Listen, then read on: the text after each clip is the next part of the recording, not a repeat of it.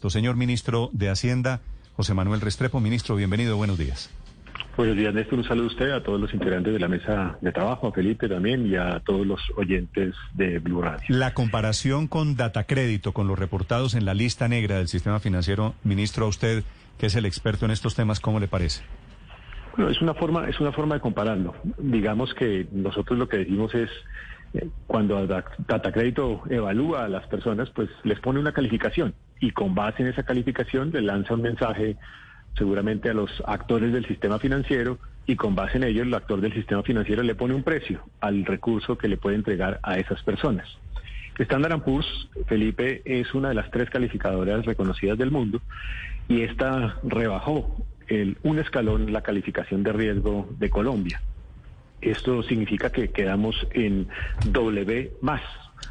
Eh, eso significa que si bien esto puede aumentar, como efectivamente puede suceder, los costos de tasas de interés, tanto del financiamiento público como del financiamiento privado, ahí sí es muy importante también señalar, Néstor, que los mercados suelen anticiparse. Los mercados funcionan basados en los rumores, eh, es decir, se anticipan con los rumores. De hecho, en estas semanas hemos visto que la tasa de interés para los bonos que colocamos a nivel internacional o para los títulos TES, títulos de, por medio de los cuales captamos recursos de crédito eh, en Colombia y también en el exterior, esos tasas de interés han venido aumentando. Quiere decir que el mercado se anticipó. ¿Cuánto ha aumentado? Que sería el punto. Más o menos entre uno y dos puntos porcentuales. Ese sería el costo que estamos estimando puede llegar a generarse adicional en ese financiamiento público o privado. Ahora, muy importante. ¿y eso es eso en, plata es cuánto? ¿Un punto porcentual en bonos o en deuda pública? ¿Cuánto nos vale eso?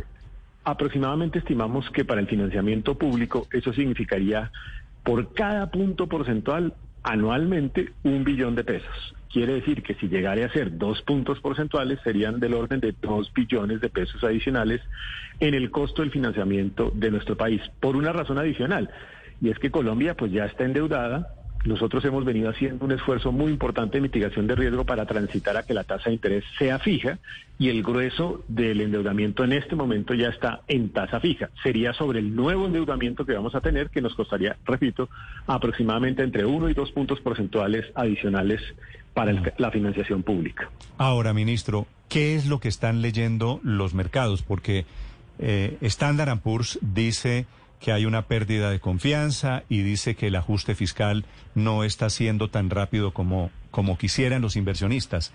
Pero usted que habla con ellos, ¿cuál es la preocupación que ellos tienen en la economía colombiana? La razón más importante por la cual se adopta esta disminución en el escalafón de calificación de riesgo es que ellos eh, están viendo que el ajuste fiscal va a ser más demorado, más lento del inicialmente esperado y el tamaño va a ser eh, no el, el, que tenían estimado que era más alto, sino un tamaño eh, inferior. O sea, lo que están viendo es un poco lo que ellos sintieron con el retiro de la reforma tributaria, en el sentido de que no se logró ese ajuste, que era un ajuste del orden de 24 billones de pesos, y sienten que este va a ser un ajuste fiscal eh, más lento de lo que inicialmente se esperaba, en el sentido de que se va a demorar más años para que Colombia logre estabilizar sus finanzas públicas. Esa es la realidad por la cual están viendo eh, y por la cual toman la decisión de esa modificación del escalafón. ¿Y qué tendría, ministro, que hacer el país para volver a recuperar esta calificación? Buena pregunta, Felipe, y lo dicen textualmente también, que en los próximos 12 de 18 meses Colombia logre por lo menos dos cosas. Uno, que el crecimiento de la economía sea más que el esperado, combinado eso sí con medidas estructurales que permitan reducir las necesidades de financiamiento, reducir la deuda y fortalecer las finanzas públicas, o sea que logremos un proyecto de gasto social con financiación sostenible como el que estamos construyendo a través de consensos. Y dos, que se avance en una canasta exportadora más diversificada. Enhorabuena, de todas maneras, en este último punto, pues en el primer trimestre del año las exportaciones no mineras están creciendo, entre otras además en cifras récord en la historia del país. Ministro, eh, usted nos hablaba de un cálculo del sobrecosto de 2 billones al año para el gobierno, producto de este movimiento y de la pérdida del grado de inversión. Sin embargo, el presidente de la ANDI, Bruce McMaster, dice que el costo adicional de deuda puede llegar a los 20 billones de pesos anuales. Esos cálculos del presidente de la ANDI son entonces para el sobrecosto para las empresas privadas y se sumarían a los dos que le costaría al gobierno, es decir, estaríamos hablando de un costo total de 22 billones al año por cuenta de esta pérdida de grado de inversión. Hay una realidad, es que el costo, yo, yo estaba haciendo la estimación del costo desde la perspectiva del financiamiento público. Como quiera que nosotros, como ya lo dije, estamos incluso en este momento en endeudamientos basados en tasa de interés fija. Sobre el nuevo endeudamiento, pues hay unos costos adicionales y eso más o menos lo calculamos por cada punto porcentual adicional del orden de un billón de pesos. Hay muchos actores privados que también están endeudados a nivel internacional. Luego, seguramente esto tiene un costo adicional para ellos y habría que hacer el análisis ya en detalle de cuál sería el real impacto de esos costos para el sector privado que está endeudado eh, con tasas de interés eh, a nivel internacional. Ministro, dice usted que esta calificadora revisará nuevamente las finanzas de Colombia en, unos 12 meses o, un año y medio aproximadamente y que se necesita ese ajuste de todas formas, ese gran ajuste. ¿Es posible? Es posible, porque lo más grave, dicen muchos analistas, es que no solo que perdamos el grado de inversión, sino que nos sigan disminuyendo las, las calificaciones, empeorando ahí para abajo. Pero es posible que Colombia Mm, a cambio de una reforma necesite dos reformas, es decir, esta que tranquilice el corto plazo y otra en, en el transcurso de un año, un año y medio para, para hacer ese gran ajuste que al final requieren esos mercados, esos inversionistas que nos prestan plata? Algo muy importante en lo que tú acabas de decir, y creo que es valioso de todas maneras. La calificadora nos baja de escalón, pero nos pone un piso, que eso es positivo. ¿Cómo digo yo que nos pone un piso? Con la perspectiva dice, cuando estábamos en el escalón superior, la perspectiva era negativa. Cuando estamos en este nuevo escalón, que es más abajo, la perspectiva es estable. Y dicen perspectiva estable porque hay perspectivas de buen crecimiento, porque se está construyendo un acuerdo que permita estabilizar la trayectoria de las finanzas públicas en el mediano plazo. Entonces, ese me parece que es un primer mensaje importante. En segundo lugar, hacia adelante. Creo que es muy importante también eh, señalar que lo que ha señalado Colombia es que para lograr la estabilidad de sus finanzas públicas necesita lograr esos consensos con distintos actores políticos y sociales y que en el marco de esos acuerdos se ha identificado que se pueden encontrar tres caminos. Un camino es que se necesita un gasto social importante para atender una cantidad de personas vulnerables que se afectaron por la pandemia. Un segundo camino que necesitamos acudir a quienes más tienen, a los que más pudientes, para poder contribuir a ese gasto social. Y un tercer camino que no se busca afectar clase media. Eso significa que con eso se pueden lograr unos consensos de algunos recursos del orden de unos 14 billones de pesos, se podrían lograr, que permitan financiar esas necesidades y con eso enviar un mensaje de tranquilidad en las finanzas públicas del país. La gran reforma estructural seguramente tendrá que irse dando de forma gradual más adelante, pero de todas maneras habría una estabilidad en el comportamiento de deuda pública en lo que viene a continuación. Ministro, esta calificación de Standard Poor's tiene unas consecuencias directas, inmediatas en materia de disminución de inversión social por parte del gobierno tiene unas consecuencias directas, inmediatas en materia de disminución de inversión extranjera en el país? En este momento lo que nosotros vemos es que muy seguramente, como lo decía yo, el endeudamiento se va a elevar su costo, sí, sin duda. Ha sucedido a lo largo de estas par de, semanas, la verdad. Los mercados se suelen anticipar y de hecho ya han anticipado incrementos en la tasa de interés.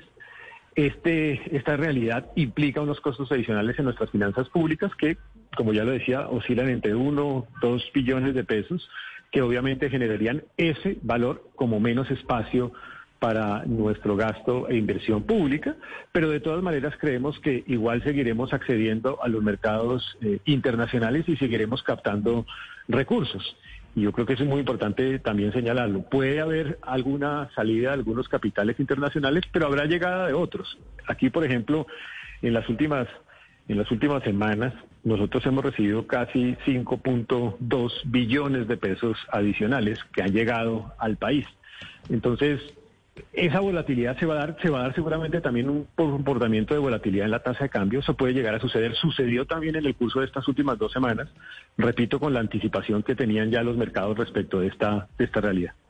Sí, esos otros que llegan, ministro, en busca ya de las tasas de interés más altas son los llamados tiburones. Pero quisiera preguntarle por algo muy concreto. De cara a este mayor gasto social que definitivamente se necesita y, y de cara también al interés del gobierno de hacer y extender programas como ingreso solidario. ¿Cuál es ahora el plan de ustedes? Si no pasa en el Congreso un nuevo envión y una segunda reforma tributaria, les va a tocar salir a recortar gastos y a echar tijera en un momento muy malo. ¿A dónde cree usted se puede empezar a hacer esos recortes? ¿Qué van a recortar? ¿Vivienda social, educación universitaria gratis, eh, programas sociales? ¿Qué, ministro? Yo creo que hay que hay que lograr y hay que seguir trabajando en la construcción de consensos. Yo creo que vamos por un buen camino en la construcción de consensos para la presentación de un proyecto de gasto social con una financiación sostenible. Creo que tiene que haber conciencia con hechos como este de la importancia y necesidad de esta construcción de consensos y este es un momento también en donde tenemos que trabajar todos como nación para encontrarle una salida, una necesidad de mediano plazo de país. En simultánea con esto tiene que haber esfuerzos también de austeridad en el gasto público. Y yo, de hecho, tengo ese compromiso. Empezamos a trabajar en esa línea. Estamos empezando a identificar algunos eh, temas de gasto público en donde podemos hacer ajustes que no afectan esa motivación del crecimiento y de la reactivación de la economía. Nuestros primeros cálculos indican que nosotros pudiésemos hacer un esfuerzo del orden del 1.8 billones de pesos en materia de austeridad en el gasto. Estamos definiendo ya los detalles de, ese, de esa iniciativa. Y dos, tenemos que hacer un gran esfuerzo en el tema de lucha contra la evasión. Ya la DIEN lo está haciendo con sus estrategias de modernización, de el tema de pues todos estos procesos de normalización tributaria y de factura electrónica y ese representa del orden de 1.1% del Producto Interno Bruto anualmente que se están recogiendo. Mm. Podemos con nuevos instrumentos, y de hecho ya los tenemos planteados, como por ejemplo facturación de renta o como por ejemplo la facturación compulsiva que es llegar a las personas, lograr en evasión del orden de unos 3 billones de pesos adicionales. Luego hay que hacer esfuerzos en todas las direcciones, sí, pero hay que seguir avanzando en la construcción de esos consensos con los actores políticos también. Ministro, ¿es cierto que Bancoldex iba a sacar, iba a hacer una emisión de bonos por 500 mil millones de pesos y producto de esta decisión de Standard Poor's decidieron frenar la operación? Por prudencia, para hacerlo en el día de hoy. Incluso el, presidente me comentó eh, esa decisión, la tomó anoche, simplemente por prudencia de cómo se comporte la volatilidad de los mercados en estos días, toma esa decisión. Eh, y yo creo que es una decisión sensata en el sentido de que es mejor. Pero, pero prudencia es porque salir a los mercados hoy significaría ponernos a pagar intereses altísimos porque seguramente hoy va, hoy puede haber volatilidad en los mercados. Entonces es mejor evitar de pronto el día de hoy o estos días para el tema por el tema de volatilidad de los mercados. Ministro, hoy hoy los colombianos pueden esperar un alza sobre un sobresalto muy grande en el precio del dólar. Eh, es, es, previsible luego de una determinación como estas? Tal vez eh, lo que más eh, afecta de manera directa y cercana a miles de personas hoy, una calificación como esta sería el aumento en el precio del dólar. ¿Eso es previsible? Sucedió hace un par de semanas solamente con el comportamiento de las tasas de interés de los bonos, ustedes recordarán. Y allí hubo un aumento. Ustedes recuerdan también el día en que se retira la reforma tributaria, eso genera una volatilidad en la tasa de cambio, subió y después se estabilizó. Es posible que suceda una situación de volatilidad de la tasa de cambio y que después tienda de nuevo a mm. estabilizarse. Ministro, cuando a uno los profesores lo califican mal, uno tiene dos opciones. O se desmoraliza y se echa con las petacas y pierde el año, ¿cierto? O se pone pilas y recupera la plana y se pone a trabajar más y termina salvando el año. La manera de salvar el año para Colombia es hacer la reforma tributaria diferente a la que se hundió hace un par de semanas. Yo creo que la manera, y, así lo dije incluso ayer en, en un mensaje, yo creo que aquí tiene que haber un gran compromiso de Estado, no solo de gobierno, de Estado en trabajar por lo menos en tres frentes. Uno, el crecimiento de la economía.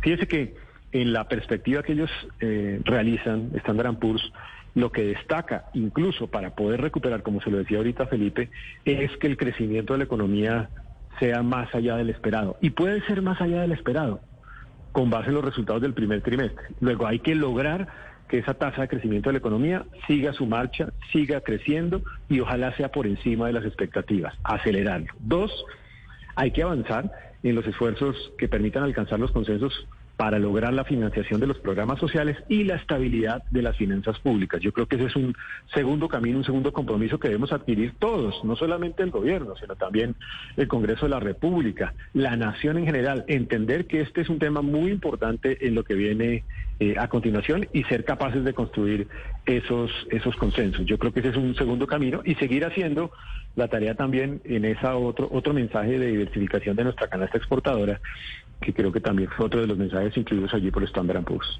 Es el ministro de Hacienda hablando de esta noticia que va a tener una profunda implicación en la economía colombiana. Ministro Restrepo, gracias. Muchas gracias. ¿Usted ya, ¿Usted ya está enterado que le nombraron sucesora en el Ministerio de Comercio? Sí, a, una, a la doctora Lombana, una, una mujer muy buena, una mujer además de verdad muy pila, con quien tuve la oportunidad de trabajar, no solamente porque fuimos compañeros de universidad, sino también aún en el Ministerio de Comercio, ella lideró y nos ayudó a liderar todo el tema del Centro de Cuarta Revolución Industrial y del uso de Internet de las Cosas para, para muchos temas hoy tan innovadores en el sector productivo. son, son egresados del Rosario, claro, los dos. Ministro, ¿ya usted había hecho el empalme con ella? No, no, no. La verdad, yo eh, le entregué a la viceministra Laura Valdivieso, pues mi, mi, compañera a lo largo de estos tres años en comercio exterior. Eh, y seguramente, pues ahora tendré que reunirme con la doctora Jimena para poder hacer empalme de los distintos temas de la cartera. Siete de la mañana, cuatro minutos. Gracias, ministro. Feliz día.